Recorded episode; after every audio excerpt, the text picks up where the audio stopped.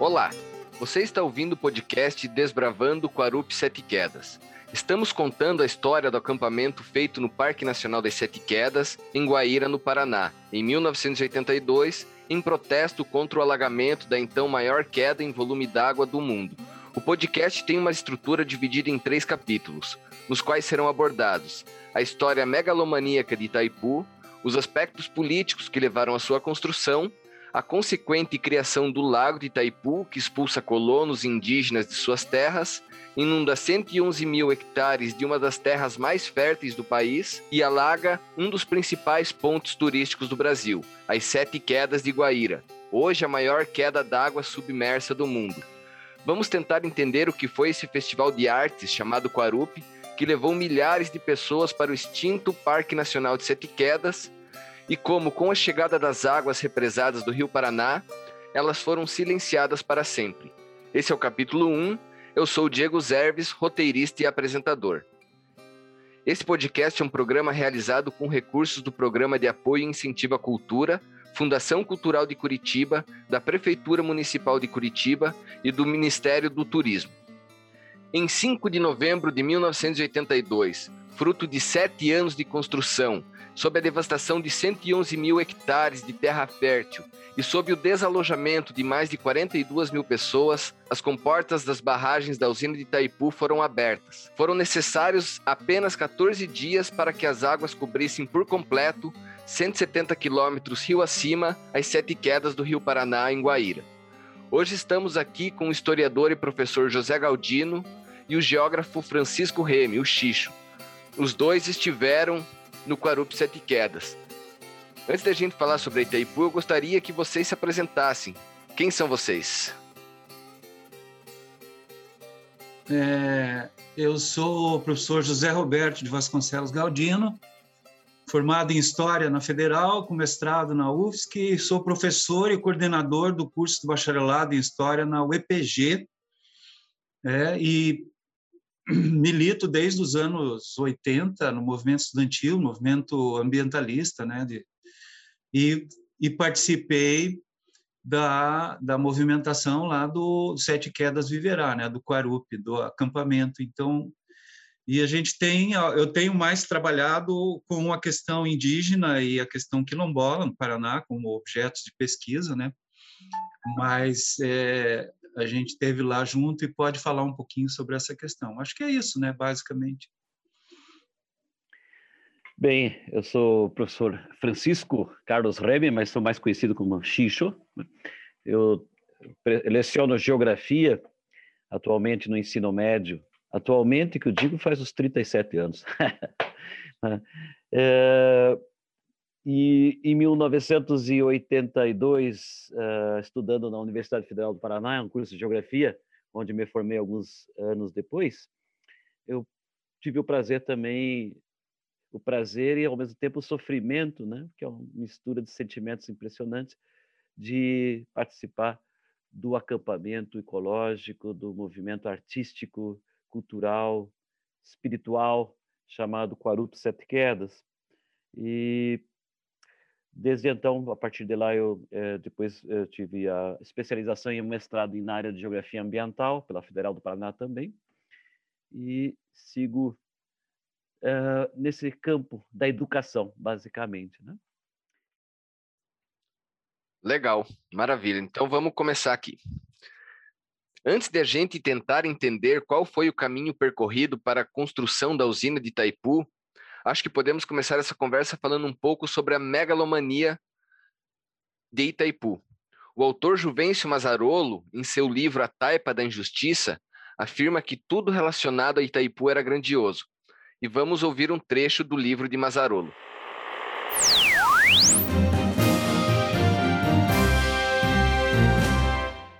A barragem foi erguida a 20 quilômetros da foz do rio Iguaçu, 190 quilômetros abaixo de Sete Quedas. Sua altura, no ponto sobre o leito natural do rio, é de 196 metros, equivalente a um prédio de 69 andares, e o seu comprimento é de 7.760 metros. O dique apresenta dois segmentos, o eixo central, que consumiu 12 milhões de metros cúbicos de concreto, o que daria para construir mais de 200 estádios do porte do Maracanã, ou um prédio de mil andares, ou moradias para 4 milhões de pessoas, ou seis pirâmides como a de Kelps, e a barragem de entroncamento, que mistura 12,5 milhões de metros cúbicos de rocha e 5,1 milhões de metros cúbicos de terra.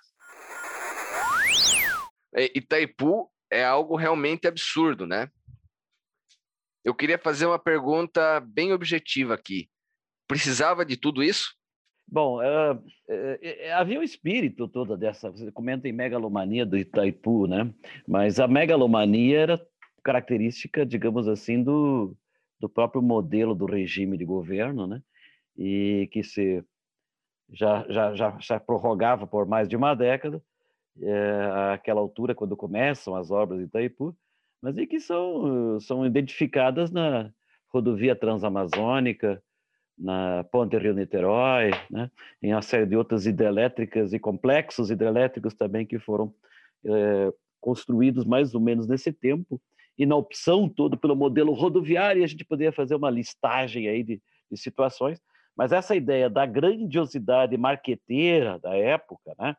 e que a gente de infância lembra muito dos álbuns de figurinha, com os slogans e aquela onda toda, né, de colocar sempre o presidente general, o presidente com as suas estrelas nos ombros, na primeira página, circundado de bandeiras, símbolos diversos símbolos nacionais e ministros e tudo mais, e aquilo tudo era absolutamente uma formação né, ideológica na mentalidade da juventude. Uh, a Itaipu vem nesse, eu, eu, suponho, nesse caldo, né? E nesse embalo. Agora, pensando do ponto de vista é, é da geração de energia, existe uma série de estudos, e para Itaipu também havia, de que é, você pode ou poderia ter feito uma série, um sistema com mais de uma hidrelétrica, uh, associadas e cujo impacto sobre, por exemplo, as setequelas, que é o nosso tema central aqui, mas poderiam ter outras implicações em relação às terras alagadas e tudo mais, seria menor. Né?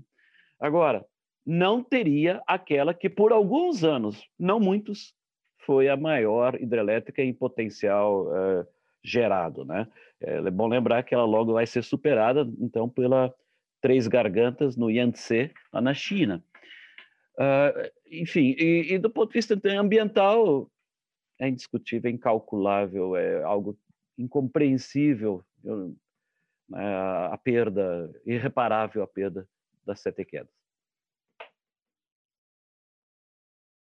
Beleza, posso meter a, a colher então? É, eu acho que é isso aí mesmo, né? Você tem uma ditadura civil-militar que foi implantada nos anos 60 e que precisava construir um, um, um, discurso, né, um discurso do Brasil, do milagre brasileiro, né, que estava, o Brasil era o país que é, é, crescia muito, né, em termos é, econômicos, né, o PIB, outras coisas, claro que a dívida também ia indo e outros e vão estourar lá na frente, né, é, então, você tem o Brasil que vai para frente, todo um projeto da ditadura de criar uma, uma, uma ideia, não só interna como externa, claro que interna era importante, mas externa também para o mundo, para você suavizar o regime ditatorial com essa ideia do Brasil que está tá se construindo, Brasil do progresso, Brasil que constrói Transamazônica, Perimetral Norte, Ponte Rio-Niterói, como você já citou, né? É, é, e principalmente Itaipu, né? E Angra 2, né? Tem ah, Angra. É verdade, bem lembrado. As usinas nucleares também, o Brasil também queria ter o potencial nuclear, inclusive fez pesquisa de bomba atômica, né? E, de, e começou a trabalhar com urânio na, na usina é, na usina de Angra. É, então tudo isso está num, num, num, num, modelo, né? Num, no mesmo no mesmo envelope, né? No mesmo que traz toda essa coisa que, que você começou a colocar da megalomania, porque era importante dizer o Brasil é constrói a maior ponte, a maior hidrelétrica, a maior isso, a maior aquilo, para você criar uma internamente uma unidade também. Existia essa ideia de ideologia de criar uma identidade nacional baseada no civismo, né, na, na é, colocar todo mundo pensando igual. O ame ou deixe, o que é copiado da ideologia fascista né, do Mussolini, a Itália ame ou deixa, foi transposta para o Brasil para você criar uma identidade que ninguém pode questionar. Brasil ame ou deixe. Estava lá nos carros de tudo que é carro com aquela é, com a bandeirinha, né? É, meio que seguindo um pouquinho o tal da pátria armada que nós temos hoje, né? então essa essa ideia aí de, de construir Itaipu ela vai superar todas as outras possibilidades, como o, o, o Xixo já falou aí, de construir várias usinas, né?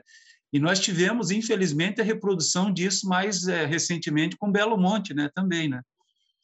É, então, é um modelo que acaba a pressão né, pela, pela, pelas fontes de energia, ela é muito maior do que a, a, as necessidades ambientais dos animais e dos seres humanos dos povos tradicionais que habitam esses territórios, né? No caso aqui, todos os indígenas, agricultores, no caso lá de Belo Monte, é a mesma coisa, né? Você passa por cima. É, isso em todos os projetos que a gente tem no Brasil de lá para cá, eu acho que a, a, essa coisa permaneceu, né? Infelizmente, né? Com a mineração, na Minas Gerais, pelo Brasil afora, você tem essa mesma coisa aí de, de sempre quem sofre é o rio, é os peixes, é os animais, é a floresta e as populações tradicionais. Hoje a gente pode falar nisso, na época não podia porque tinha censura, né? Em pleno regime, o Juvencio Mazzarolo depois foi questionar e virou preso político por causa disso, né? Questionando exatamente de um ponto de vista é, contrário a esse que era meio que enfiou, foi enfiado goela abaixo nas pessoas, né? Essa esse projeto aí do Brasil grande potência, né? o do Brasil grande, da, da, ideia de megalomania, né? e de integrar, a ideia de integração, né? por isso que a Amazônia entra, né? e nós estamos sofrendo as consequências do desmatamento até hoje, das frentes de expansão que estão destruindo Rondônia, Mato Grosso, Tocantins, Maranhão, Bahia, tudo que é lugar, né?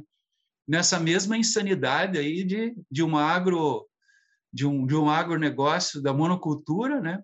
do, do veneno, e da destruição da floresta, né? com a pecuária, com o agrotóxico. Né?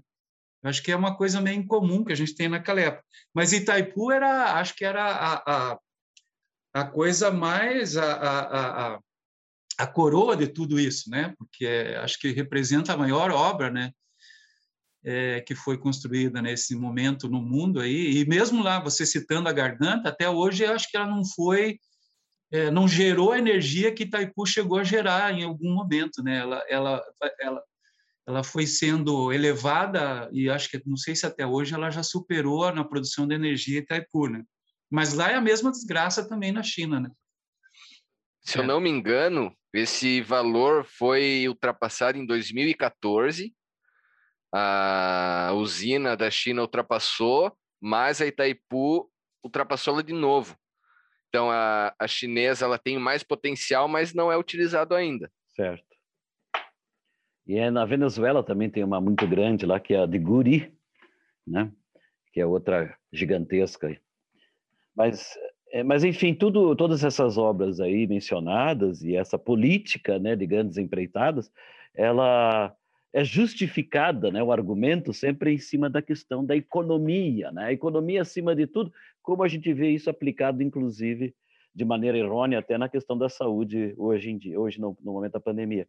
Mas a ideia da economia, como se esse produto interno bruto que cresce e vai tornar o Brasil por um tempo, por um tempo, uh, entre as oito ou nove primeiras no mundo, né, no, no PIB mundial, é, como se isso fosse distribuído de forma mais ou menos igualitária, quando na verdade o que a gente vê é cada vez uma, uma discrepância cada vez maior, né? uma distância cada vez maior entre uma minoria, muito minoria, que concentra a riqueza e a maioria não. Quer dizer, o prejuízo das terras, da questão dos animais, que o José Galdino mencionou, e da, da questão do, da, da, toda a questão ecológica, né, do cenário e tudo mais, o prejuízo é coletivo.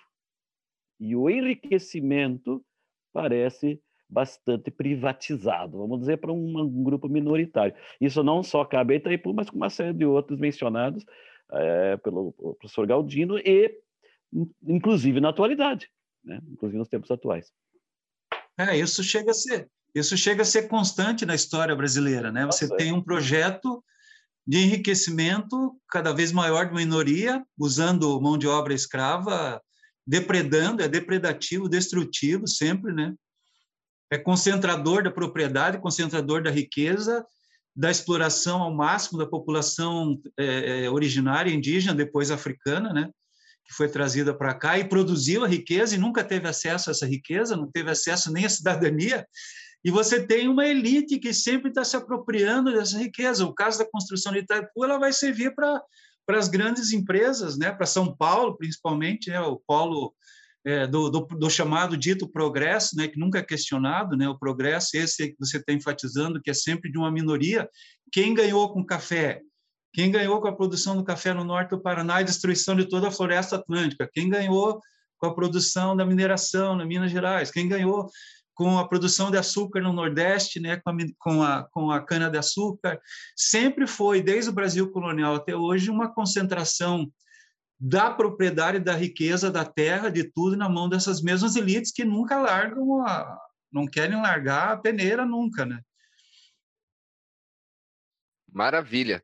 Eu vou, vou, eu vou propor agora para a gente seguir aqui. Eu fiz um. Eu sei que a história não se conta assim, né? Mas eu fiz um, uma, uma, uma, uma espécie de cronologia para a gente entender como que foi esse passo a passo da. Eu vou fazer uma leitura aqui, ela, é, ela é basicamente baseada no livro do Juvencio Mazzarolo, né? Esse jornalista que inclusive foi o último preso político, ele é considerado o último preso político do Brasil, né? Não ficou muito tempo preso, mas ele é considerado o último preso político. Então, é, basicamente, é, os primeiros estudos para a construção de uma hidrelétrica utilizando os recursos do Rio Paraná acontecem entre 1956 e 1960, né? E o primeiro esboço acontece efetivamente em 1961 com Jânio Quadros, que seria que haveria um desvio do Rio Paraná antes de chegar no Paraguai, por meio de um canal de 60 quilômetros, começando antes, antes das sete quedas e terminando depois, né? E o Paraguai, obviamente, não gostou disso, né? Porque o, o Brasil ignorava um acordo travado logo após a Guerra do Paraguai, que afirmava que o Rio Paraná pertenceria aos dois países. Né? Então, o Brasil não poderia utilizar esse rio de forma unilateral. Né? E, e já em 62, o João Goulart chama né, o presidente e ditador Alfredo Stroessner para uma reunião. E, e eles selam esse acordo de que o uso do rio seria feito mediante o consentimento mútuo dos dois países, né? Mais para frente, já na década de 70, vai entrar a Argentina na história também, né? Assinando um documento, né? E essa é uma, essa é uma questão até engraçada, porque o João Goulart ele tinha, usa, ele tinha a ideia de usar a tecnologia e financiamento soviético para a construção dessa hidrelétrica, né? Né? As grandes vantagens seriam a taxa de juros de 4% ao ano e o compromisso da União Soviética a fazer grandes importações de produtos brasileiros como forma de pagamento. É muito fácil imaginar né, que a ideia desagradou e muito né, o ditador Alfredo Stroessner e ele acabou refutando a ideia. Né? E já nessa época viu uma ideia de desmonte da Eletrobras, os irmãos Otávio Marcondes Ferraz, que era membro do conselho de administração da Light, e Mariano Marcondes Ferraz, que era representante da General Electric no Brasil, eles gostariam muito que a Eletrobras fosse gerida pela iniciativa privada, pois, de acordo com eles, essa iniciativa privada saberia utilizar melhor a exploração energética. E o João Goulart, que era nacionalista como Vargas, não gostaria de ver essas empresas estrangeiras participando da economia brasileira. Né? Então, esse, esse é um, recorte, assim, né? uma espécie de linha do tempo até 1964, antes de ser instaurada a ditadura militar no Brasil. Né? Eu queria que vocês comentassem a partir dessas informações básicas aí. Bem, o, no caso do, da, da reclamação do Paraguai, digamos assim, É, a gente tem situações no mundo, uh, inclusive nos dias de hoje, em, em, relação a esses rios chamados rios de, de rios transfronteiriços, né? Uh, quando eles fazem, eles não pertencem a um país, mas eles dividem dois ou mais países, né? Por atravessarem territórios de vários países ou por estarem justamente demarcando fronteira, como é o caso nesse nesse trecho da de Guaíra a Foz do Iguaçu, na fronteira Paraná, Brasil, no estado do Paraná com o Paraguai. É, e no caso do, do, do, Nilo, por exemplo, que antes de chegar no Egito vai cruzar o Sudão e, e outros, outros países da África do Norte, ou mesmo o Jordão, território de Israel, mas as nascentes estariam parte no Líbano, parte na Síria, que vai fazer com que Israel, no final do século XX, é, ou em, na metade para o final do século XX, vá é, forçar a barra e ocupar os territórios que outrora pertenceriam ou seriam, em tese, destinados aos palestinos. Então, há uma, há uma, é, uma verdadeiro, é um verdadeiro conflito, né? seja ele diplomático, às vezes até mais além do que isso, né? vias de fato para a guerra, que envolve a questão da água. A água que não é justamente só para abastecimento das, da, das cidades e das populações rurais, mas que tem toda essa questão relacionada à geração de energia, por exemplo, né? Mas e ainda vai para irrigação e tudo mais, aí conforme cada área, cada região, qual é a sua necessidade maior. Então, o Paraguai, nesse caso, faz essa, esse reclame, vamos dizer assim. Né? E o interessante é que a Argentina vai se preocupar depois também, porque eu me recordo até, não lembro quem que era o autor, mas eu me lembro quando estudante ainda na universidade, e portanto era da, na, no meio daquela década de 1980, que alguém publica, se eu não estou enganado, um livro com, com o nome de A Bomba Itaipu, alguma coisa assim, né? Onde a ideia é, que, coloca, que defende uma tese em si que a Itaipu, além de, de, de uma geradora de energia de hidroeletricidade, seria sempre um, é, a, a possibilidade, se fosse o caso, de, de ser utilizado como uma bomba para uma forma bélica, né? no sentido de fazer com que a vazão da água rio abaixo, a jusante, e isso invadiria, ocuparia toda a área, a principal área industrial da Argentina e uma das áreas mais densamente povoadas, né? Santa Fé, Rosário, não sei o quê, e daí a Grande Buenos Aires, porque fica exatamente rio abaixo. Agora, não sei, é, isso foi uma discussão, mas isso tudo deveria estar gira, é, rondando, sem dúvida, a mentalidade dos gestores da época, né? Toda essa questão geopolítica aí do Rio. É, tem, a, tem a questão, o Paraguai, eu acho que era um país que era, desde a Guerra do Paraguai, foi destruído, né? Era um país que não tinha, não tinha muita força política, então o Brasil achava que podia fazer qualquer coisa com, com o Paraguai, né? Mas como eram, como, como a gente tem aí é, é, a reclamação lá do Stroessner, que já estava anos no poder, né, eles acabam tendo que é, é, aceitar o tratado que já existia, que divide o rio, como você estava colocando aí, nas duas partes dos dois, dos dois países, né? E a gente está é, é, tá em plena Guerra Fria também, né? Então tem que lembrar disso quando você falou aí da questão da, da União Soviética é, construir uma possível usina é, isso jamais seria admitido. Apesar de não ter um regime militar, em 62 a gente teve a primeira tentativa de golpe já. E os militares eram todos pró, pró Unidos, né? Desde a Segunda Guerra Mundial a gente tem essa história da, da, da ideologia de segurança nacional, do Brasil ser é, ter um pacto né, militar com, com os Estados Unidos e tal. Então, isso não poderia ser é, é, é, deixado de lado, né? Eles não conseguiriam fazer esse tipo de, de implantação a partir de um, mesmo se fosse da China, né? Talvez hoje até fosse mais aceito, mas também era difícil, né? E a China tem capacidade hoje de construção de usina hidrelétrica também no mesmo nível do Brasil daquela época da União Soviética. É, então, a questão da Guerra Fria acho que é um componente importante nesse contexto. Aí, a questão da Argentina, você bem lembrou, eu também lembro disso. A preocupação deles é se o Brasil quisesse, no caso de uma guerra, abrir as comportas e alagava metade ali daqueles estados do norte da Argentina e mais um pedaço, né? Porque é todo o Chaco que continua ali, né? Uma região baixa uma região baixa que seria alagada até a, até a foz lá no Rio da Prata, né? lá no, até, até Buenos Aires, etc. Então, tinha essa preocupação, por isso que a Argentina acaba entrando também como parceiro na negociação, né? Porque tinha essa preocupação nessa época ainda de uma certa rivalidade um pouco maior do Brasil com a Argentina, né? Maravilha. Então vamos seguir aqui. Ó, em 1965 há uma tensão entre Brasil e Paraguai, porque o Brasil invadiu uma área que não era claramente demarcada, o que gerou uma série de protestos do povo paraguaio. Pelo que consta no livro do Juvencio Mazzarolo, o povo paraguaio chegou a, a ir para as ruas nessa, nessa oportunidade. E quem precisou intervir para resolver, para acalmar os ânimos, foi o Departamento de Estados, o Departamento de Estado dos Estados Unidos, né? E os chanceleres dos dois países, né, de Brasil e Paraguai, se encontraram em Foz do Iguaçu. Eles decidiram que decidiriam mais tarde essa questão dos limites, né? Bem como a exploração das águas. E esse é um fato curioso que eu realmente não imaginava que quem era o em 1966, né? Esse cara, né?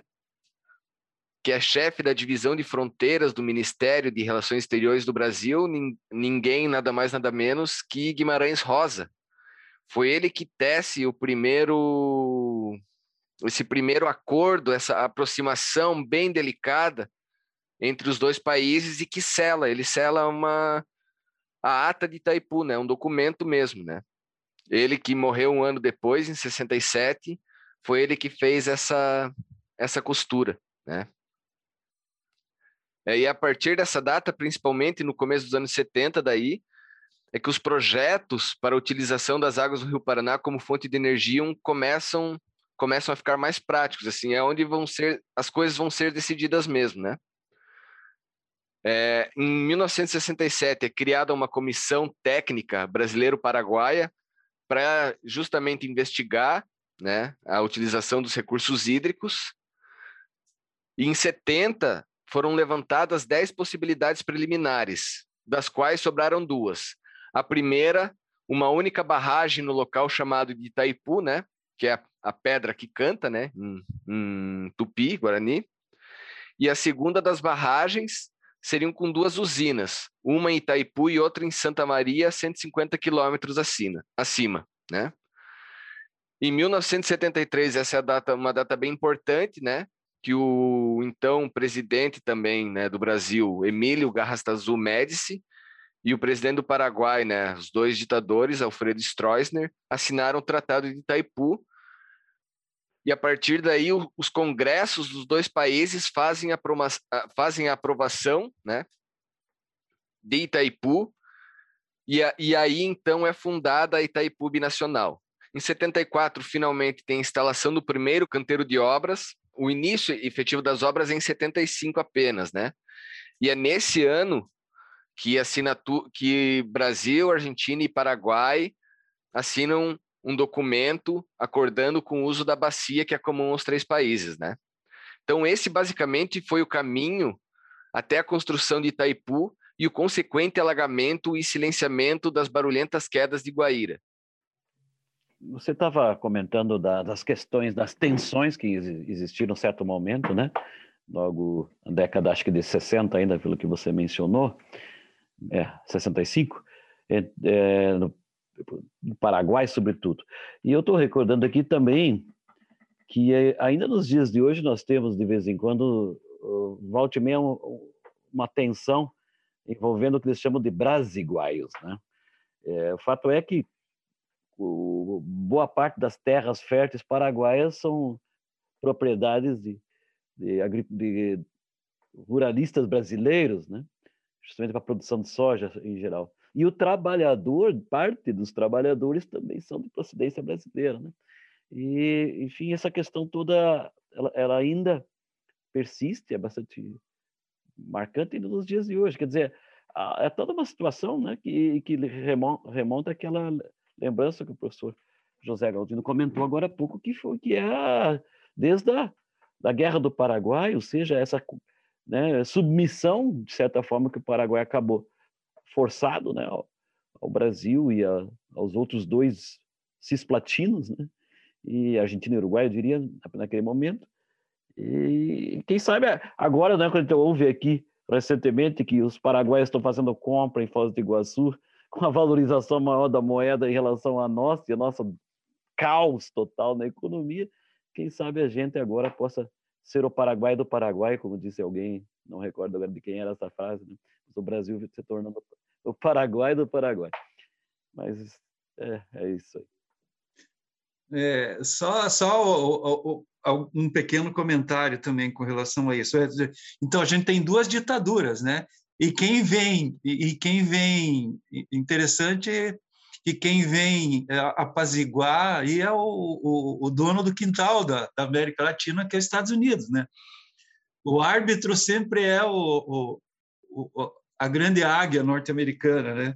Então vem aí a, apazigua e na verdade, claro que o Stroessner era um ditador, ele tinha é, muito pouco poder em relação à ditadura brasileira, que era muito, né, em termos populacionais, econômicos, em termos de tamanho, em termos de tudo, o Paraguai não, não tinha nenhum tipo de poder nesse, nessas negociações, né? Eles acabam é, tanto que eles tiveram que fazer negociações posteriores com relação ao preço, né? Até hoje tem, agora, atualmente, teve uma discussão da questão do preço, do pagamento da. O Brasil compra a, totalidade porque eles não usam, né? Quase que, eu acho que no 80, 90% da energia gerada é para vir para o Brasil, né? É, de, de Itaipu. Então, o que resta fica lá com eles lá. É, eu acho que essa coisa aí, é, é o que é importante de, desse, desse início é você ter aí a, a, a, como você colocar o início das obras em 74, 75, né, o canteiro de obras, e vai até o fechamento das comportas em 82, mas continua tendo obras até uns 85, acho que então foi durou uns 10 anos de construção. E nesse processo a gente teve 32 mil operários, né? O que que significa isso para a cidade de Foz do Iguaçu? O que que significa isso para para né, para esse bolo de gente trabalhando ali na, na, naquela, naquele lugar de habitação, né, de alimentação, de construção de, de, de ruas, de arruamento, de luz, de tudo, né? E o que que acontece depois quando acaba isso? Isso é uma discussão importantíssima que dá para fazer também, né? Quer dizer, depois que acaba, o que que se faz com essas pessoas? São incorporadas uma parcela à cidade de, de Foz do Iguaçu com aumento de criminalidade, etc., uma série de coisas, né? E eu acho que outro outro tópico importante que eu acho que já advém disso que a gente que você está começando a falar aí é com relação a as grandes empreiteiras que construíram, né, nesses 10 anos Itaipu, né? É, aquilo que a gente fala da corrupção aí, né, 2015, 16, 17, 18, né, com a Odebrecht, etc. Naquela época foi o início dessas grandes empresas, né, com o apoio da ditadura militar, da, da, de, de, início de construção dessas grandes obras e que elas enriqueceram fabulosamente e foram produzir, inclusive na África, foram né, para Angola, foram para Moçambique, foram para vários países da África construir hidrelétrica, rodovia, etc., coisa que a China está fazendo hoje. E foram para outros países, né? Tem gente que critica o, o governo porque financiou pelo BNDES obras em outros países em plena ditadura militar, o Brasil foi o primeiro país que apoiou o governo marxista de Angola, porque pragmaticamente que queria ganhar dinheiro lá, né? E essas empresas que foram ganhar esse dinheiro. Então é a, a, a gente tem a Mendes Júnior, Camargo Correia, Andrade Gutierrez, e aí toda a corrupção que foi gerada por isso, né? Quer dizer, é, são as grandes empresas que tinha na época que dividiram a, a, a construção entre si, de todas essas obras que a gente já, já citou aqui anteriormente também, e qual era o custo né, inicial projetado, qual o custo final.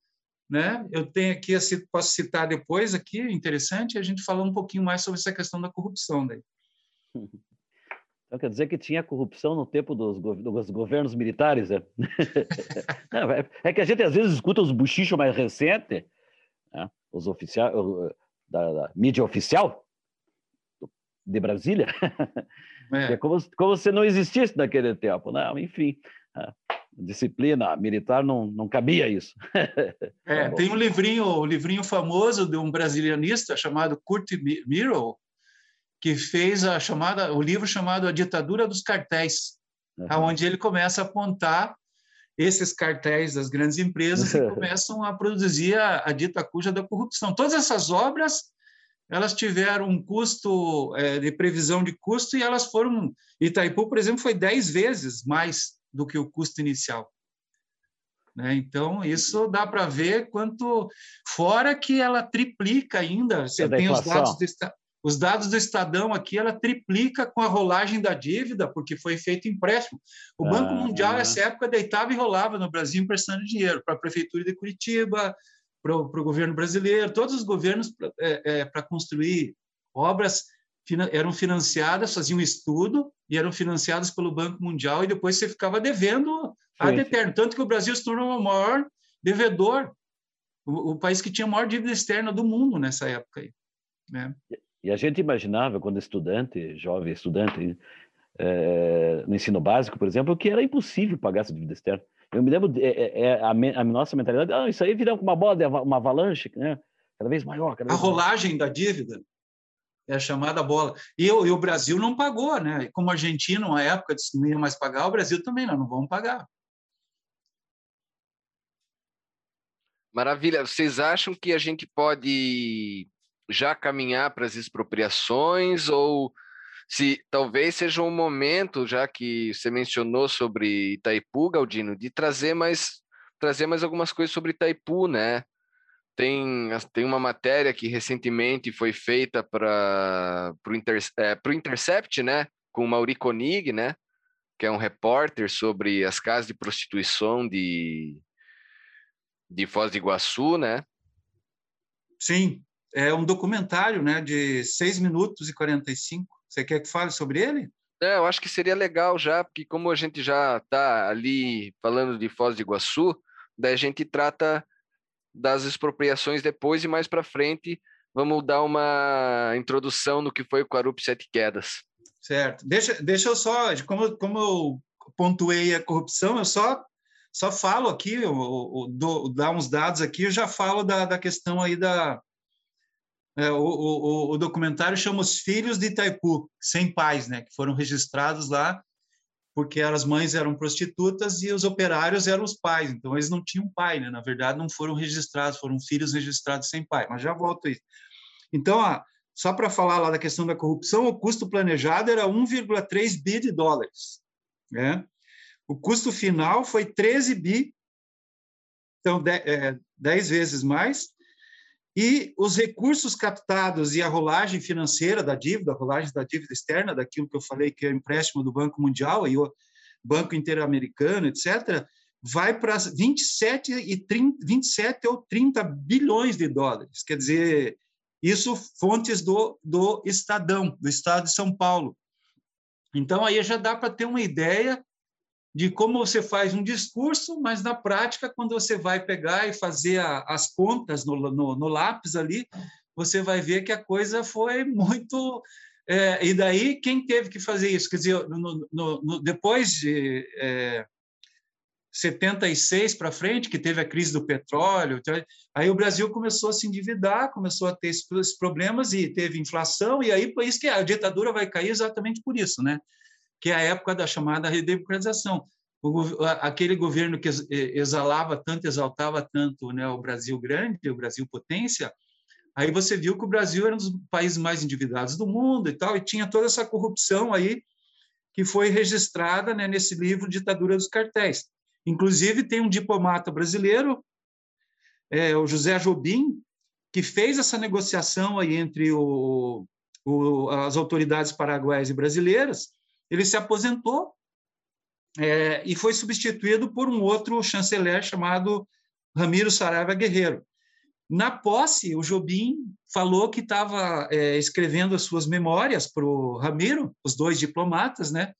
Na, na posse mesmo, né? Ali, todo mundo falando, né? Na, no microfone.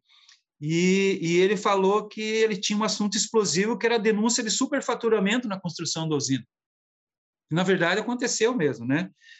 e ele tinha essa documentação comprovando na casa dele, lá numa, numa mala. E pouco tempo depois, uma semana depois, em 79, em março, ele é, é, é aparece morto, na época do governo Figueiredo, é, e o corpo foi encontrado com é, é, sinais de uma corda de nylon enforcada no pescoço, lá no Rio de Janeiro, simulando como se tivesse sido um suicídio. E a documentação que existia na casa dele desapareceu, simplesmente sumiu do mapa, né? Então, até hoje, né, ninguém sabe o que, que o cara ia denunciar, tal, qual era o tipo de documentação que ele tinha. Por ele ter participado das negociações, ele devia ter muito acesso a essa documentação, né? Então, é, a gente tem aí exemplos bem concretos desse, de, desse processo de como que essas obras eram feitas, né? Quantas pessoas, a gente nem falou aqui quantas pessoas morreram, né? Na construção da ponte Rio-Niterói, na construção da usina de Itaipu, porque naquela época a, a, a, segurança do trabalho era meio que, né? Meio levada assim no banho-maria, né? Bom, é, dando um pulinho ali para aquilo que você falou, então, dentro do, desse processo, a, a construção de Itaipu ela controlava tudo na cidade. Até aquilo que eu falei, que vieram 32 mil operários, o que, que você faz com esse monte de homem sozinho lá no fim da semana, no fim do mês, quando recebe o salário? O que, que eles vão fazer? Vão beber e vão atrás de mulher. Né? Então, lá em Ponta Grossa, lá em, em Foz do Iguaçu, foi criado um bairro chamado Três Lagoas, com 10 mil mulheres de prostituição, de casas de prostituição. É, e o Estado controlava e lucrava com elas, dava o, a liberação, né, através da polícia lá, a liberação dessa, dessa atividade, né? Eram, eram, elas tinham uma carteirinha com foto, faziam, é, faziam é, é, é os médicos que faziam a, a, a, o, o, exame de saúde nas mulheres, elas ganhavam a carteirinha para poder trabalhar com foto e tudo como se fossem bailarinas, né? E aí, é, o que acontecia é que no fim do mês, esse pessoal saía do, da, da obra e pff, ia lá gastar o dinheiro nessas casas. Né?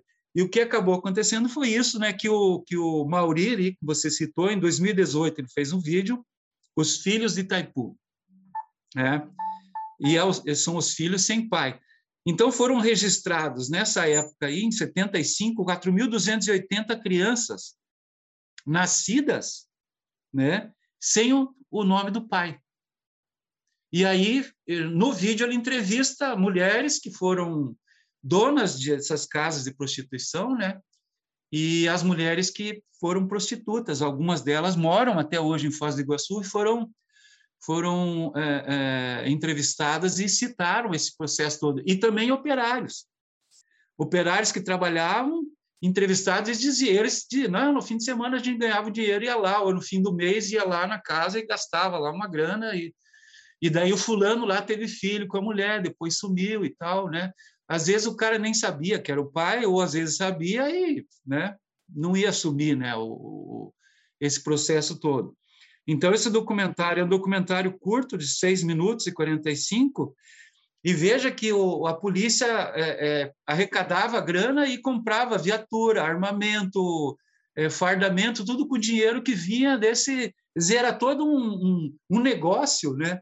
O negócio do, do, sexo era um negócio que também tinha uma espécie de gerenciamento intermediado pela, pela construção né, do, da, da usina de Itaipu também. Né? É uma coisa é, é muito interessante, né? Legal. Não, acho que isso, isso esse comentário cobre bem nessa questão. Acho, achei ótimo. Muito interessante. Eu, essa, não conhecia essa, essa história. E quando o Galdino estava comentando, eu estava lembrando. Eu não sei se o som tá bom agora, porque eu. Não, tá perfeito, Xixo. É?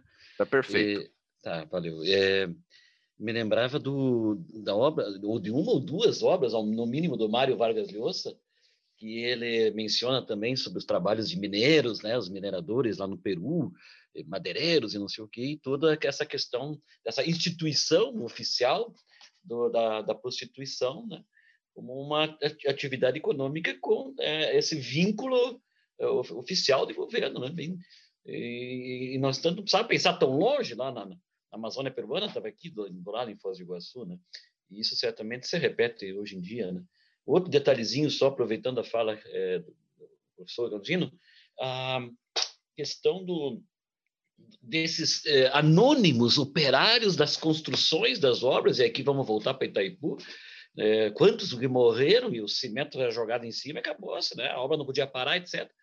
E aí a gente lembra, se eu não me engano, do Bertolt Brecht, né? aquele poema, né? que é exatamente dos, do que, dos anônimos construtores das grandes obras, mas a gente fica com a, a gente aprende na escola e acaba repetindo os heróis, os, os faraós e depois os, os imperadores, os São os sem história, os sem história e os sem nome, né?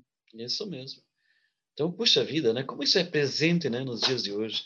É. E, e, e, e, eram os, os, famosos barrageiros, né? Eram os caras que construíam uma usina, terminava aquela, eles iam para outro lugar construir outra, ou iam para abrir estrada, ou construir. Quem construiu Niterói, a ponte Niterói, daqui a pouco o cara já era contratado por uma empreiteira, porque tinha, além das, da, da, das, da, dessas grandes empresas, é, tinha as empreiteiras que contratavam esses caras, chamavam era mão de obra que vinha do Brasil inteiro e que vinha lá, vem morar em Foz do Iguaçu e constrói quando acaba, uma parte fica, outra parte vai atrás de, de, um, de uma, nova, de uma nova construção, uma grande construção. Né? Só, só uma outra coisa que eu esqueci, assim, é, muitos daqueles filhos que foram registrados ali pelas mães foram dados para criar por outras famílias, quer dizer, viraram é, é, porque eram prostitutas, mães, às vezes não, não poderiam nem, nem ter condição de, ficar com o filho, né? Então, muitas delas deram né, para outras famílias os filhos para serem criados. Sabe-se lá se essas crianças sabem dessa história, né?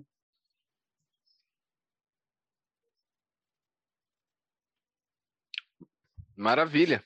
Eu acho que vou vamos seguir em frente aqui então, né? Eu vou fazer a leitura de mais um texto aqui sobre sobre as expropriações. Acho que é um ponto super importante, né? Nessa antes da gente chegar até sete quedas. Esse foi basicamente o caminho até a construção de Itaipu e o consequente alagamento e silenciamento das barulhentas sete quedas de Guaíra. Mas nesse meio tempo, quem sofreu foram os colonos indígenas, sendo expulsos de suas terras e especificamente no caso dos colonos, a dificuldade de ter os valores referentes às desapropriações pagas de maneira justa. É, eu vou trazer aqui alguns tópicos né, bem enfatizados no livro de Guiomar Germani. Né, o nome do livro é Expropriados, Terra e Água, o conflito de Itaipu. Né, é, eu quero salientar aqui que esse livro da Guiomar ela surge como uma dissertação de mestrado da autora, né? E, e ele dá a base aqui, né? Pelo menos para pesquisa desse podcast. É, então, queria agradecer também a Guiomar, né? Pelo pelo material, ela teve lá, tem fotografia dela no livro, no, no Trevo da Vergonha, que a gente vai falar daqui a pouco. Queria agradecer ela porque é um material super bom e vale muito a pena a leitura, né? É, vale lembrar, né, que que basicamente a construção da Itaipu, né, as decisões governamentais, elas funcionam de maneira unilateral, né? Tudo, todas essas decisões aconteceram a nível de governo federal, né? A, é, eram eles quem decidiam, né? Não tinha muito papo, não tinha conversa, né? Isso, isso vai aparecer também nos outros episódios, né? Nos outros capítulos desse podcast, né? E, e mesmo o Paraná não teve uma força aqui dentro, né, o Estado, né, enquanto Estado, para tentar argumentar nem nada, né? Então, o Paraná teve uma área muito, né, tudo acontece dentro do Paraná, né, Foz do Iguaçu, Guaíra, né? Mas basicamente a, a, a área comprometida, né, com o reservatório do Itaipu, com o Lago de Itaipu, é de 111 mil alqueires, né? E aqui essa essa área Guiomar ela, ela coloca como uma área de conflito e ela abrangeu oito, esta, oito cidades do Paraná, que são Guaíra, Terra Roxa, Marechal Cândido Rondon, Santa Helena, Matelândia, Medianeira, São Miguel do Iguaçu e Foz do Iguaçu. Daí aqui é, eu queria citar é, por exemplo, Guaíra perdeu 10% de seu território, Marechal Cândido Rondon, 17%, Santa Helena, 31%, é a maior atingida nesse sentido. São Miguel do Iguaçu, 21%, e Foz do Iguaçu, 26%, né? Então, quando, Itaí, quando, quando se decide isso, né? Quando se decide que a Itaipu vai existir, vai inundar, são feitos estudos, né? E, são, e, e a Itaipu fala, né? Isso em 75, que até 1978 todas as expropriações seriam resolvidas, seriam os, os poceiros seriam pagos, né?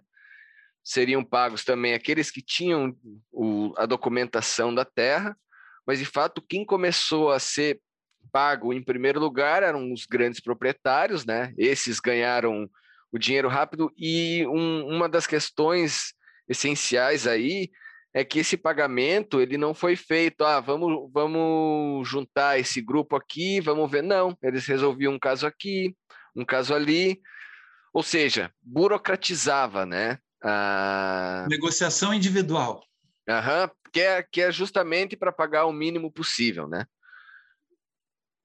E, e num primeiro momento o povo estava tranquilo, porque no fim das contas, eles acreditavam no governo. Eles falam: não, o governo vai ser justo com a gente, o governo vai pagar o que, o que é justo, né? Mas aos poucos eles foram começando a perceber que não era bem assim, né? E a própria Itaipu começou a perceber que esses colonos eles estavam inseguros, né? E, e então, antes de, de abrir aqui para a gente comentar, eu vou colocar um dos, os, os principais problemas enfrentados aqui, que são elencados no livro da Guiomar. Itaipu havia prometido que até 1978 todos estariam indenizados e teriam condições de ir se colocando na nova área adquirida. Não aconteceu. O preço era baixo e seus critérios desconhecidos, da mesma maneira como a usina foi concebida. Esse é um comentário meu. Né? Itaipu não entregava nenhum documento ou laudo de avaliação. Itaipu afirmava oficialmente que isso acontecia, mas de fato não acontecia. O expropriado nunca sabia ao certo o quanto Itaipu estava oferecendo pela sua terra, sua casa, seu, pomar e outras benfeitorias. E as indenizações eram individuais e salteadas. Cada colono decidia e discutia individualmente com Itaipu se aceitava ou não a proposta apresentada, isto é, Cada colono enfrentava individualmente a máquina montada pelo Itaipu, o que o colocava numa posição super desfavorável, né? Então esse, esses são, esses são as, as primeiras questões ali, né? Que fazem com que os colonos depois se reúnam, né?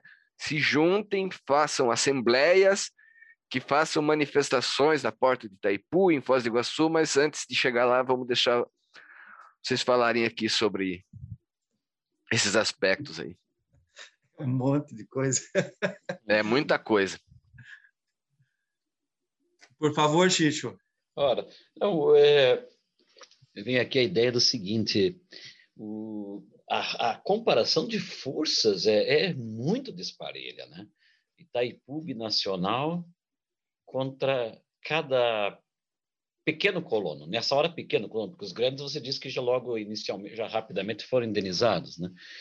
Então, uma comparação pequeno colono das terras vermelhas e férteis lá do lato solo roxo, né? Que não era qualquer solo, né? É aquele solo de excelente qualidade. E, e os indígenas, então, os Imbiá Guarani ali de, da, da reserva de Ocoí, né? Foi bastante afetado ali. É, esses foram, nossa, até hoje estamos esperando então a indenização, é? que é isso? É isso. Ai, ai. Puxa vida. Eu estava lembrando aqui que o, no Rio Uruguai, faz pouco tempo, não lembro quanto tempo faz, faz eu digo pouco tempo, vou jogar 20 anos aí, o, na divisa Santa Catarina, estado do Rio Grande do Sul, hidrelétrica de Itá, se eu não estou enganado, o nome é esse ali na região do município de Marcelino Ramos, né, ali perto, perto de Piratuba, Santa Catarina, e houve também toda uma questão de, de alagamento, uma, até uma característica meio parecida com Itaipu, porque ali também havia um cânion, né? O Rio Uruguai estava encaixado num cânion e a água cobriu primeiro, preencheu uh, toda aquela profundidade do, dos paredões da falha geológica para depois extravasar. Uh, ali também até hoje o pessoal tem, tem reclamado que não, não houve a reposição dos, dos valores devidos e abandono dos da cidade, né? Dizer, os, que, os que optaram por ficar praticamente isolados e sem assistência, sem assistência de infraestrutura. À medida que muita gente sai, a infraestrutura fica depreciada e abandonada, né? Então, a situação se repete em escalas diferentes, evidentemente, né? comparando uma com a outra aí, né? mas são mas o, o, problema é muito similar, né? E tem, tem consequências até hoje, né? Aquilo Exato. que foi feito na época, né? Eu, eu, eu tenho bastante coisa para falar sobre isso aí, não sei se eu vou falando, entremeando aí num bate-papo com vocês aí também, né? É, você citou lá os dados dos municípios, né? É interessante colocar esses 111 quilômetros só do lado brasileiro, né? 111 mil hectares, e significa 42.444 pessoas e 8.272 propriedades. Então, era pelo menos 8 mil e, e, e tantas é, é, negociações de desapropriação. Né? Vamos dizer que cada propriedade dessa aí é uma negociação individual, que depois passou, importante que depois com a, a, articulação com a igreja, né, que eu acho que é um elemento importante para ser colocado aí, é, a, o, já existia o CIMI, né, e, o, e, o, e, a, e a Igreja Católica criou a Comissão Pastoral da Terra, em 1975, lá em Goiânia. E em 76 ela foi instalada no Paraná, exatamente para como esses colonos eram descendentes de italianos e alemães, que foram ocupar o Sudoeste e eram muito religiosos, ligados à Igreja Católica, a igreja vai lá e começa a dar apoio e articular uma organização desse, desses desapropriados, né? desses, desses colonos aí do, do oeste do Paraná. Então, a, a participação da Igreja Católica na organização deles é muito importante né, nesse processo para a gente entender tudo que vem na consequência disso depois, inclusive do movimento sem terra que vai surgir lá nesse contexto aí do movimentos atingidos por barragem, né? Então, é, você colocou lá as desapropriações, elas começam a ser questionadas em 78 e a primeira assembleia tinha 1.500 pessoas, a segunda já 2.000 pessoas, lá em Santa Helena, antes de ter o, o, o acampamento do Trevo, né? Quer dizer, tudo isso vem no, no, no, no rodo aí da organização que passou a ser coletiva daí, né? Eles começaram a, a, a demandar uma desapropriação de um valor de forma coletiva e não mais individual. Isso dava força para eles, né?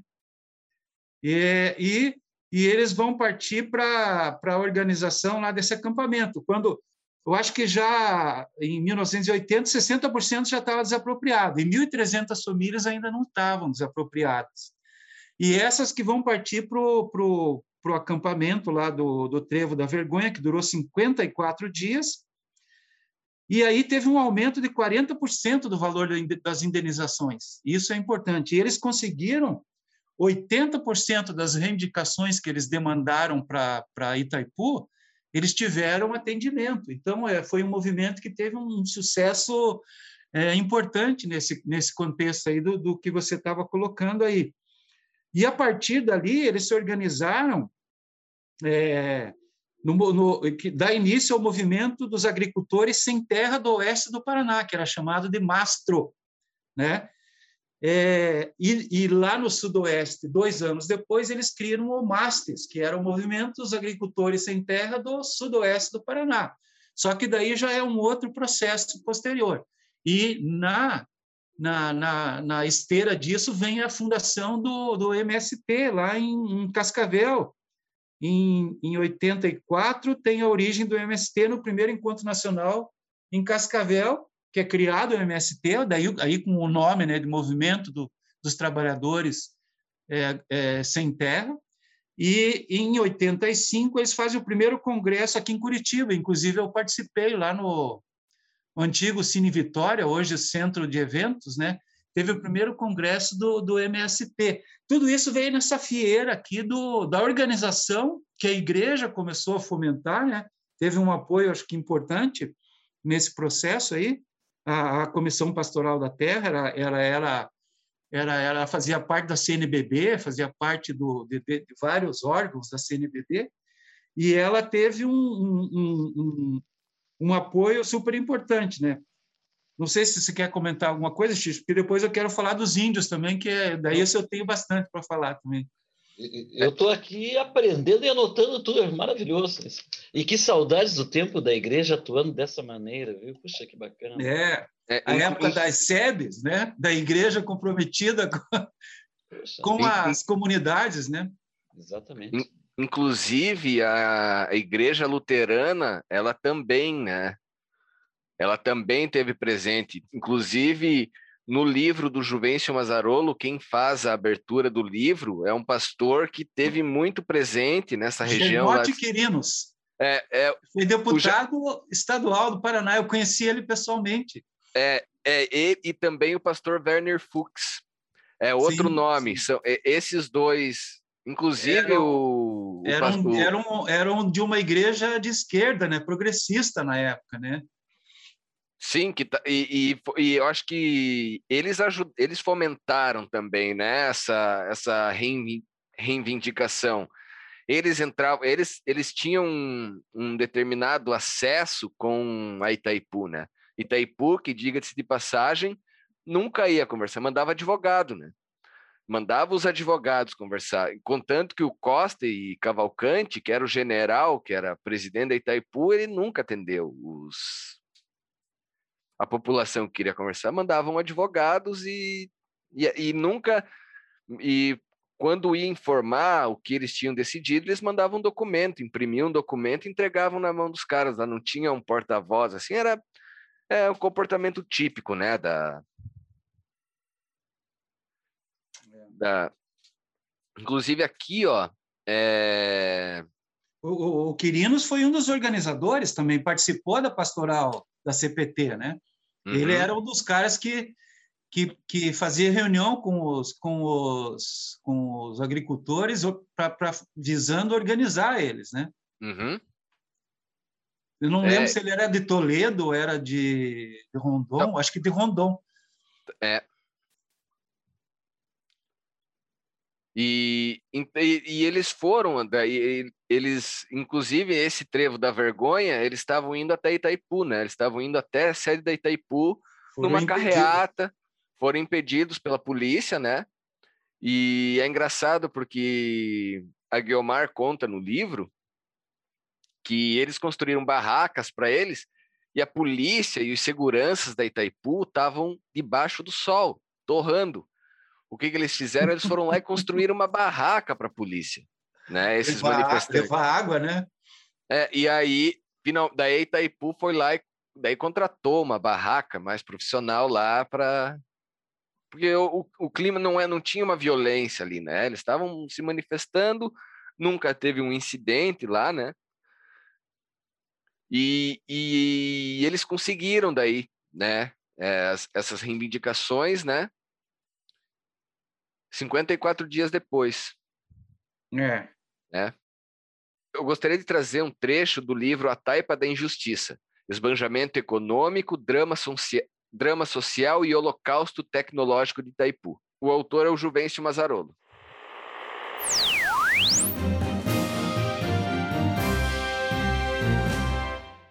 Entre as características dos povos indígenas está a de serem avessos e mesmo terem aversão ao progresso nos moldes da civilização do que eles chamam genericamente de brancos.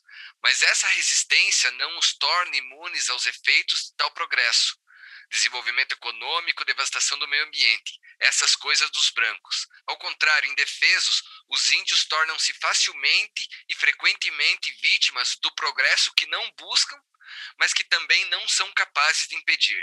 Na margem esquerda do rio Paraná, no interior de Foz do Iguaçu, encontravam-se um grupo de índios guaranis que teriam suas terras alagadas pela represa de Itaipu. Eram cerca de 25 famílias do grupo Avá Guarani, também conhecido como Xiripá, que habitava a área entre os rios Ocuí e Jacutinga.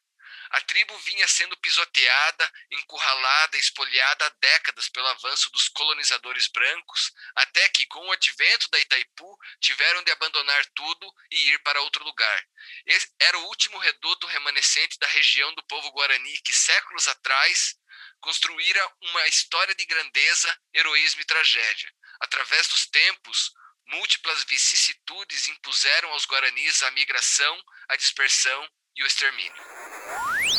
Bem interessante, porque você deu ali uma. Você colocou a bola na marca do pênalti para o cara chutar e fazer o gol das reduções jesuíticas, né? que, é, que, é, que é um tema polêmico, né? É claro, a gente olhando com os olhos de hoje, inclusive, né?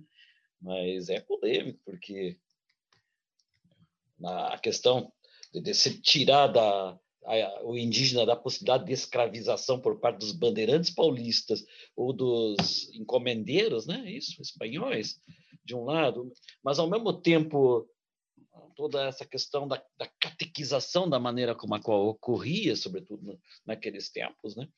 É, você fica pensando qual foi a vantagem do Guarani nisso, né? Mas enfim, é, é, é complicado toda essa análise nos tempos de hoje, mas temos que fazê-la, não há dúvida nenhuma.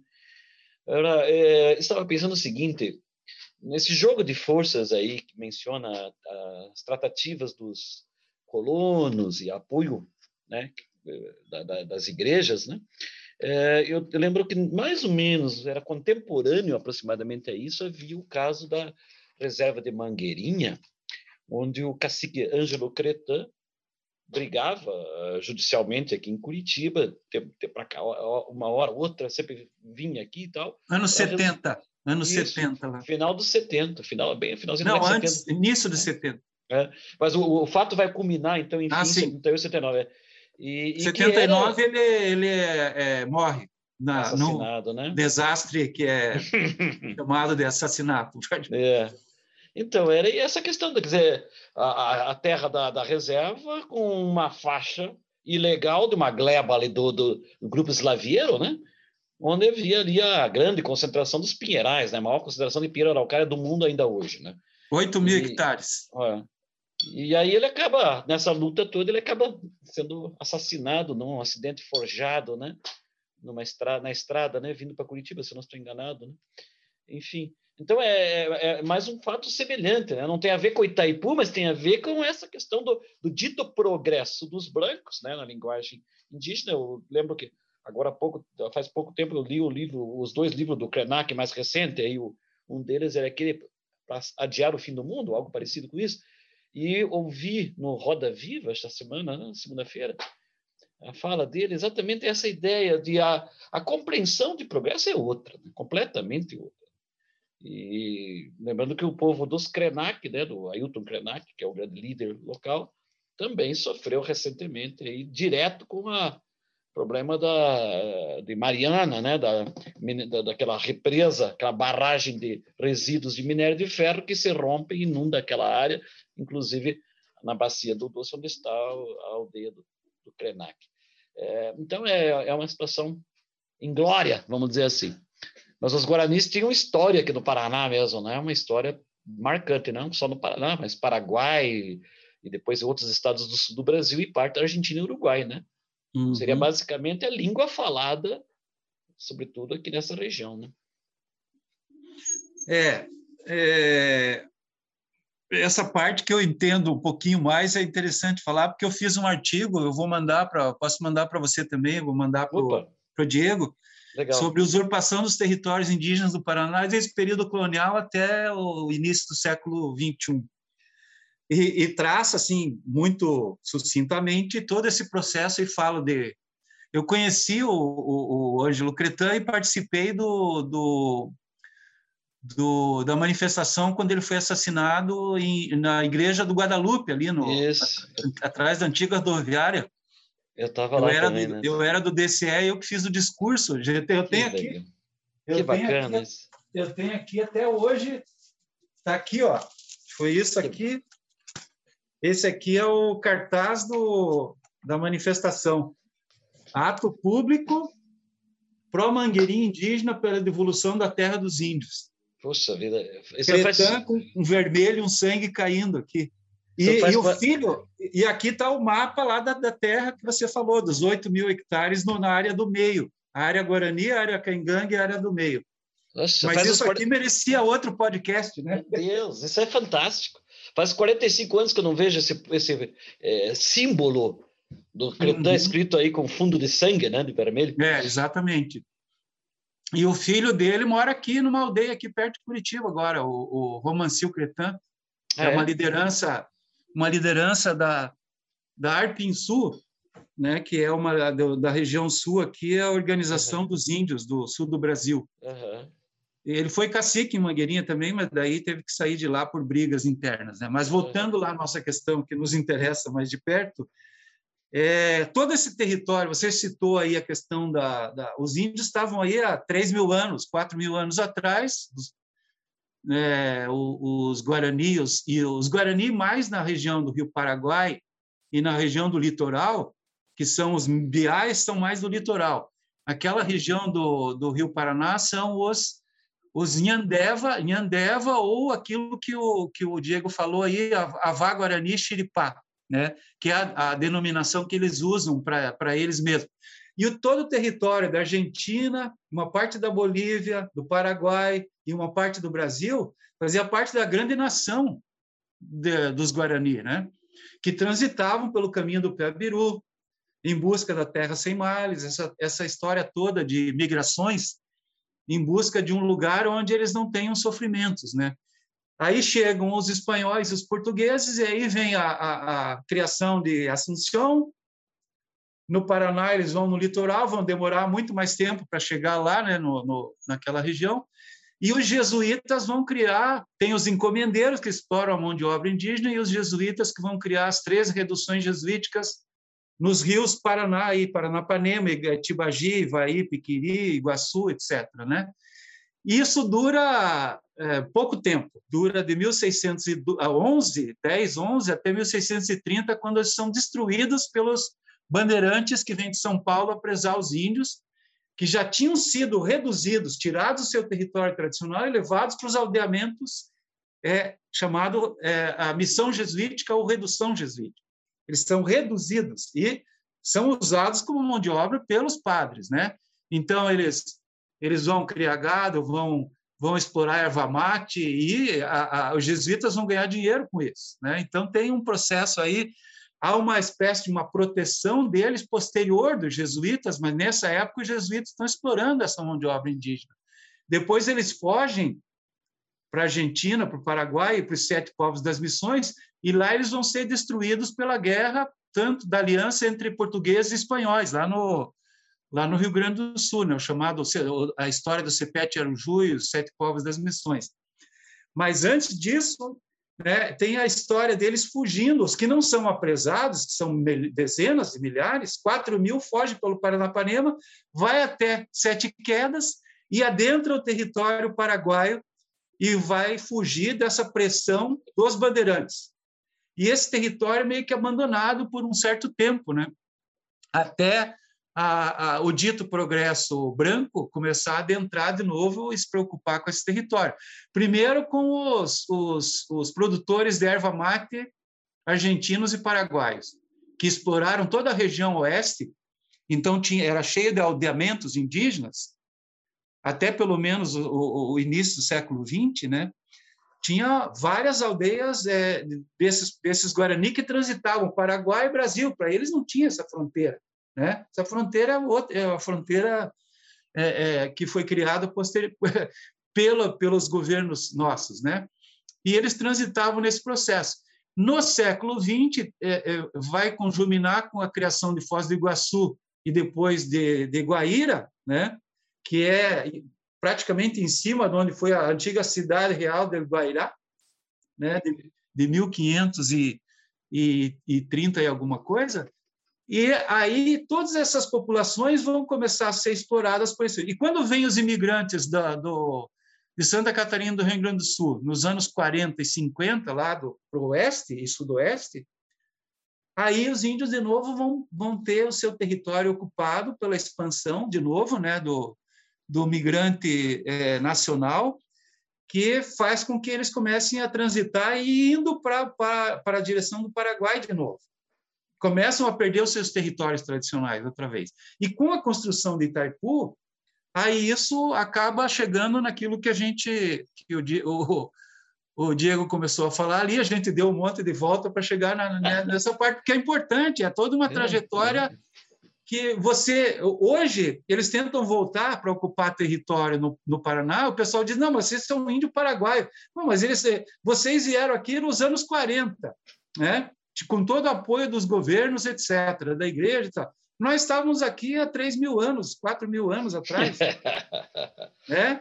Então, como que é? Né? Você vem dizer agora que a gente é paraguaio. Né? É, esse discurso é feito até hoje por quem não conhece a história, não estuda a história disso. Né? Então, quando foi começou a ser construído Itaipu, Ocuí era uma dessas poucas aldeias que tinha restado ali na foz do, do Ocuí, que, que é afluente e vai desaguar no Paraná, que era uma aldeia bem grande. Aí o que aconteceu? A usina ia, ia ocupar quase que a maioria do território, eles foram tirados dali e foram levados para quase que a, a, a, a nascente do, do, do, rio e criaram uma aldeiazinha bem pequenininha chamada é, é, Tecuá Nhetete hoje, né? eu acho que é o, ou é o Ocuí, não lembro, tem dois nomes, né? Tem o um nome, o nome indígena também. E aí os índios começaram a brigar para ter outros territórios demarcados. Eles não foram, não ganharam, né? Eles foram é, expulsos, não foram nem desapropriados, não tiveram nem indenização. E aí começaram a ocupar, por exemplo, áreas no Parque Regional é, Nacional do Iguaçu, e foram, obviamente, tirados de lá também. Né? Então, há toda uma, uma, uma série de conflitos que começa lá nessa época e que vem até hoje. Né? Hoje, tem é, dezenas de acampamentos no oeste de povos guaranis, que são originários desses mesmos povos, eles sabem onde eram as terras antigas, onde eram os cemitérios, onde eram os territórios sagrados deles, e estão lá brigando com os governos. Só em, em Terra Roxa tem uns quatro acampamentos, e em, em Guaíra tem pelo menos oito ou mais acampamentos que estão do lado do lixão, né, sem nenhuma estrutura de água, de nada, né, tentando lutar para demarcar um território que antigamente, lá, um tempo atrás, já tinha sido deles. Né? Então, vejo que essas coisas vão se é, misturando nesse processo todo, e, e é óbvio que a construção de Itaipu é, propiciou um problema muito maior para os Guarani, né? É, que também não eram, não ganhavam nada com isso. Então tiveram que se contentar lá, se ficar atolado um monte de gente dentro de um território pequenininho. Depois disso eles foram conquistando outros territórios. Hoje tem mais terras indígenas demarcadas oficialmente, assim, meia boca, né? Já é, é, meio que no, no caminho final para ser, serem demarcadas em vários municípios desses ali. É, e eles foram se dividindo e se concentrando e ocupando essas terras. Antigamente, até um tempo atrás, os Guarani nunca lutaram, ao contrário dos, dos Caingangue, que sempre lutaram pela demarcação do território nos anos 70, aí entra Mangueirinha, que você citou, os Guarani achavam que tudo era deles, então não precisam brigar para ter a demarcação de uma terra indígena. Hoje, mais recentemente, eles disseram, se eu não demarcar nada, eu não vou ficar com nada, vou perder tudo, porque os brancos vão ocupando tudo, né? É, é, então, o que, que eles fizeram? Começaram a se preocupar com essa ideia de demarcar um pedaço de terra para eles também, né? Isso, e, e isso hoje é, um, é, uma coisa que, como acontece lá no Mato Grosso com os Kaiowá, aqui no Paraná está acontecendo com os Guarani também, sendo ameaçados. Aconteceu suicídio essa semana aí de indígenas lá no, no oeste do Paraná. É, eles são ameaçados, não, não, os caras não querem vender nada para eles, não, não dão emprego, não, né? Ele só tem atendimento do Ministério Público e de uma ou outra ONG lá da Universidade de, de, da Unioeste, né, uns amigos meus que trabalham lá também, que apoiam a causa indígena. O resto da população, pela disseminação do preconceito, do estereótipo pela mídia, eles acabam é, sendo vistos sempre de forma preconceituosa pela maioria da população também, né? É, e tem a comissão, o trabalho da comissão da verdade, que não posso esquecer de falar, né, que foi feito no Brasil inteiro, aqui no Paraná também foi feita uma comissão da verdade, que ela tem é, é, uma parte que ela trabalha sobre isso que eu estou falando aqui agora, tem lá um, um, documento grande que tem mapas, inclusive, onde se situam as antigas aldeias.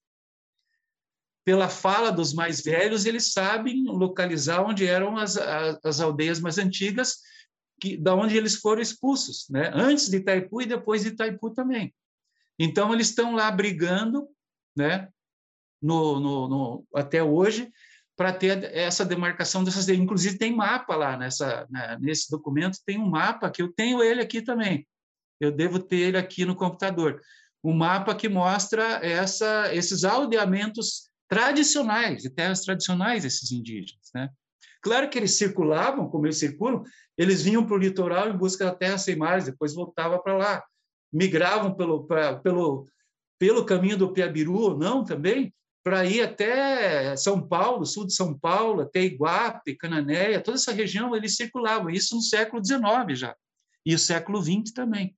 E hoje tem lutas de demarcação de territórios em cima desse, desses territórios que eles, que eles foram se misturando, inclusive, com os Kaiowá, que vêm do Mato Grosso do Sul também, para o norte do Paraná, com a expansão da cafeicultura. Você começa a ver que tudo se mistura, né? E eles são expulsos o tempo inteiro no norte do Paraná também foram expulsos pela destruição da Mata Atlântica e a expansão da cafeicultura, virou um mar de café. Né? E aí entra a ideia do progresso novo. Progresso de quem, né? Quem que criou o, o, o, o famoso boia fria, né? Quem, da onde surgiu os boias frias, né? É, exatamente. O, um detalhezinho só, é, é, é, aquele episódio que você menciona é, da fuga dos, dos, dos, dos que estavam tentando né, sair em função da chegada dos bandeirantes, ah, isso também dá um episódio bacana para ser comentado. É, é. São sete, pelo que daí traz o texto do, do padre Montoya, né? É, o Sim. Montoya era, era o jesuíta, talvez o último, um dos últimos que sobrevi, sobreviveram e que se mantiveram lá. Eles descem com 700 jangadas lotadas de indígenas e tudo mais, e vai desviar sete quedas, né? Para não e além e desviar daí, da daí, eles, daí eles descem do rio e entram no Paraguai e vão para a Argentina, isso. Paraguai. Exato. E isso é uma, é uma epopeia, né? Imagina é. que, que, que, expedição é essa, né? É, é, resumindo, né? Basicamente, o que os bandeirantes fizeram com eles é mais ou menos parecido com o que Itaipu faz com eles 400 anos depois, quase. Olha, comparação perfeito. eu acho, é, eu achei bem é. importante essa. Inclusive teve a queima, queima de, de, de casas indígenas e fo, com fotografia. Os caras trabalhadores de, de Itaipu, a serviço de Itaipu, com carro olhando, né, braço cruzado e as casas lá sendo queimadas desses indígenas para eles saírem fora, né? Saírem dali dizendo, ó, oh, isso aqui não é mais de vocês, vão embora procurar outro lugar. Isso tem fotografia. É, eu acho. É, a gente foi longe, mas eu achei super oportuno. Não, achei ótimo mesmo, achei super Sim. oportuno. É porque se o é, é, historiador tem essa mania de querer ir voltar, voltar, é. voltar, voltar, para fazer Mas... uma ligação que na verdade existe, Sim. né? Sim. Mas é bem complexa, né? É, são coisas muito complexas que têm uma, uma temporalidade de longa Isso. duração, né? É, é, é, é, uma repetição, é uma repetição, né? E, e, é, e se reproduz hoje na Amazônia, se reproduz hoje em vários estados brasileiros, onde os índios têm a sua terra cercada pelo agronegócio. Você tem uma área é, preservada de floresta, né, com a biodiversidade fantástica, e ao redor é só só fazenda de, de, de, de gado ou de agrotóxico de, ou de, de soja levando o agrotóxico para envenenar os peixes nos rios que eles usam, né, com a água limpa que ainda existe. E isso está acontecendo hoje no Xingu, está acontecendo hoje no Tocantins, no Mato Grosso, né, até no Acre, Rondônia. Aquilo que foi feito no Paraná, que foi destruir 80% de cobertura florestal ou mais, está sendo feito em outros lugares hoje. E a gente não percebe a, a, destruição, o que significa isso, né? Você só vê a cidade, prédio, ah, que progresso, olha quanta gente, aumentou a população. Mas isso é feito em cima de uma destruição. E as pessoas vão morar na favela. As pessoas não têm acesso a uma casa digna, não têm acesso a um salário digno, a um trabalho digno, a uma comida digna, não têm acesso a nada, né? E uma, uma última pergunta. O rio Ocuí, ele deixou de existir? Ele foi totalmente... Não.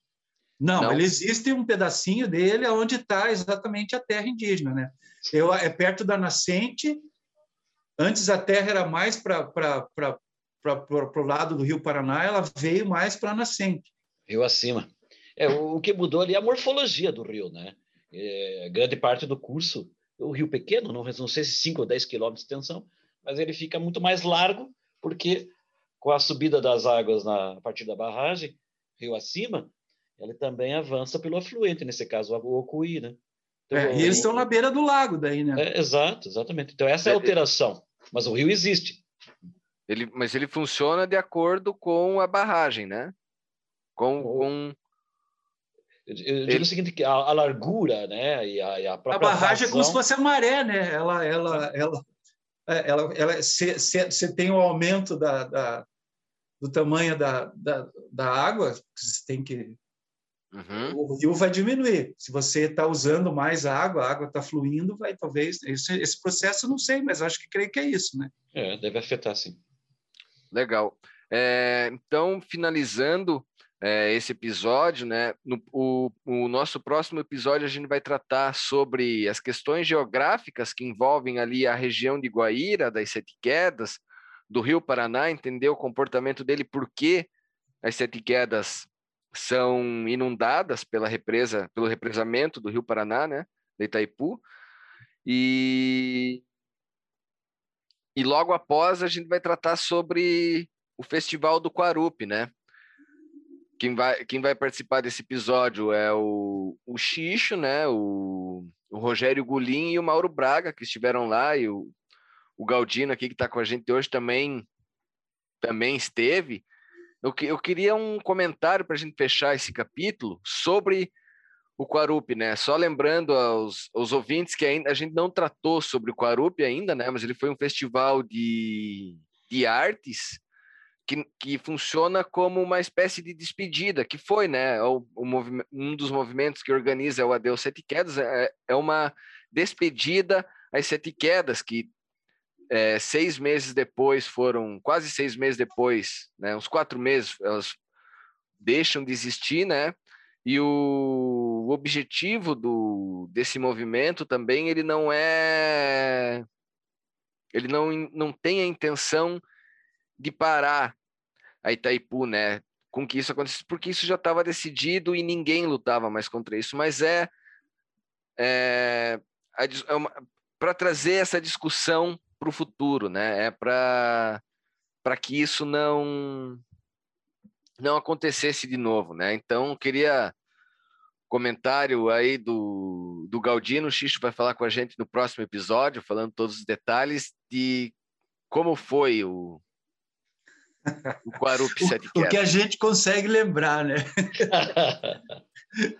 é, eu, eu, eu, eu, é, é um pouco isso que você falou, Diego. É, eu era estudante na universidade, igual o, o, o Xixo, a gente fretou um ônibus para ir para lá, com barraca, armamos barraca, fizemos um acampamento, um monte de gente que a gente se conhecia, outros não, né? mas eram pessoas que militavam no movimento estudantil, movimento de defesa da Amazônia, movimento ambiental, é, é, e, e as próprias pessoas que organizaram, né, o, o, no caso o, o Frederico Fulgraf, né, que hoje é um jornalista que está na Alemanha, também cineasta, ele também militava no movimento ambientalista aqui, não sei se era SPVS, ou sei um desses aí, é, e, e, a gente foi lá imbuído, de, eu fui para conhecer, porque também não conhecia Itaipu, né, é Sete Quedas, né, é, então, nossa, a gente ficava contemplando aquilo, isso não vai existir mais, né, era um negócio assim, é, é, a gente estava fazendo uma, uma, uma, festa triste, né? Dá, dá para dizer que tem alguma palavra que dá para dizer é que era uma, uma, uma junção de manifestação contrária uma daquilo que já estava estabelecido, porque a gente não tinha força nenhuma para lutar, né? É, contra esse tipo de pressão, né? De, do, do governo em plena ditadura militar, ainda já meio que decadente, mas ainda né, com, com seu poder. É, então, é, é, o que eu lembro muito assim é dessa coisa. A gente está circulando, conversando com as pessoas, ouvir é, a, a, a, os grupos de música lá tocando e tal. Era para ter a passeata, que acabou não tendo, né? Então a gente ficava o tempo inteiro, eu, eu pelo menos fiquei mais o tempo inteiro na, na no acampamento, ou então a gente estava lá na, nas Sete Quedas olhando lá. Tem um monte de fotos do Ted, do, do Marcelão, né? É, eu também lá na, na barraca e tal a gente tirava umas fotinhas com aquelas maquininhas bem brega, bem ruimzinha que a gente tinha, né? E tentando fotografar as sete quedas, aquela coisa fantástica que a gente sabia que não ia ter mais, né?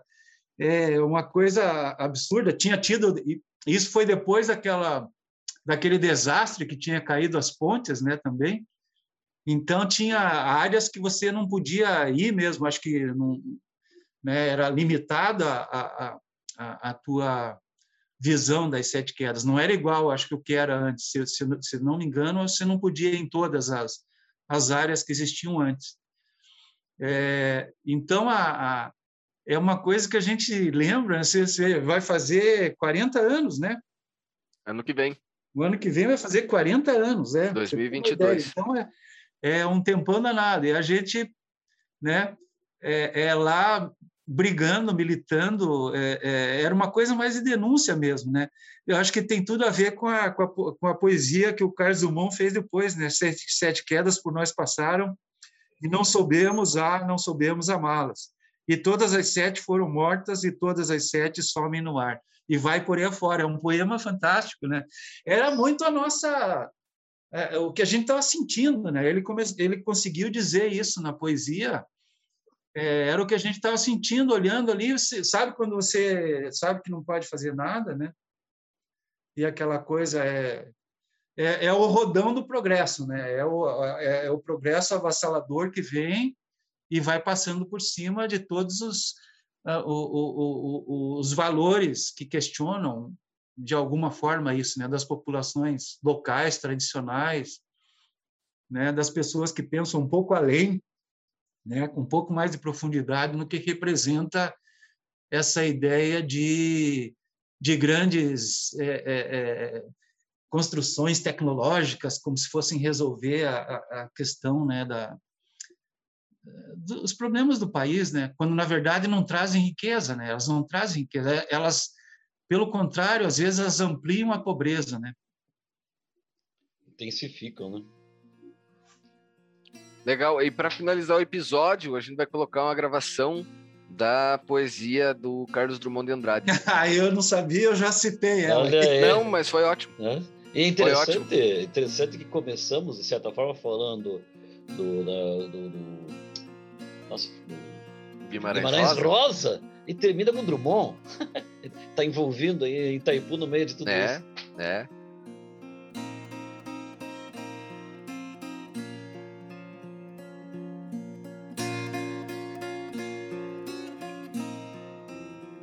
Sete quedas por mim passaram, e todas sete se esvaíram. Cessa o estrondo das cachoeiras, e com ele a memória dos índios pulverizada já não desperta o mínimo arrepio.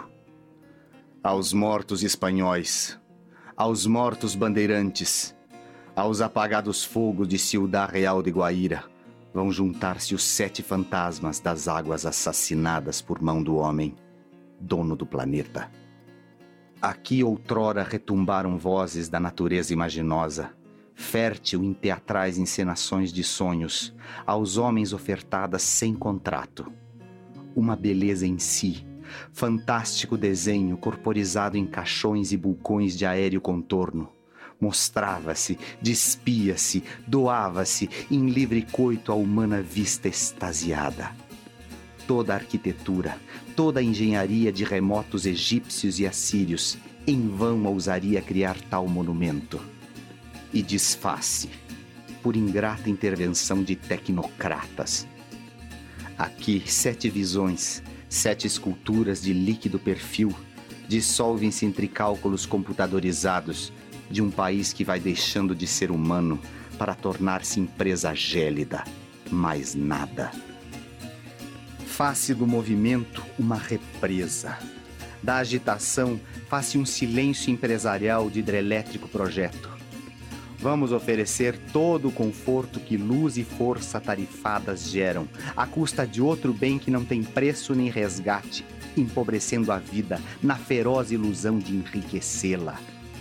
Sete boiadas de água, sete touros brancos de bilhões de touros brancos integrados afundam-se em lagoa e no vazio que forma alguma ocupará.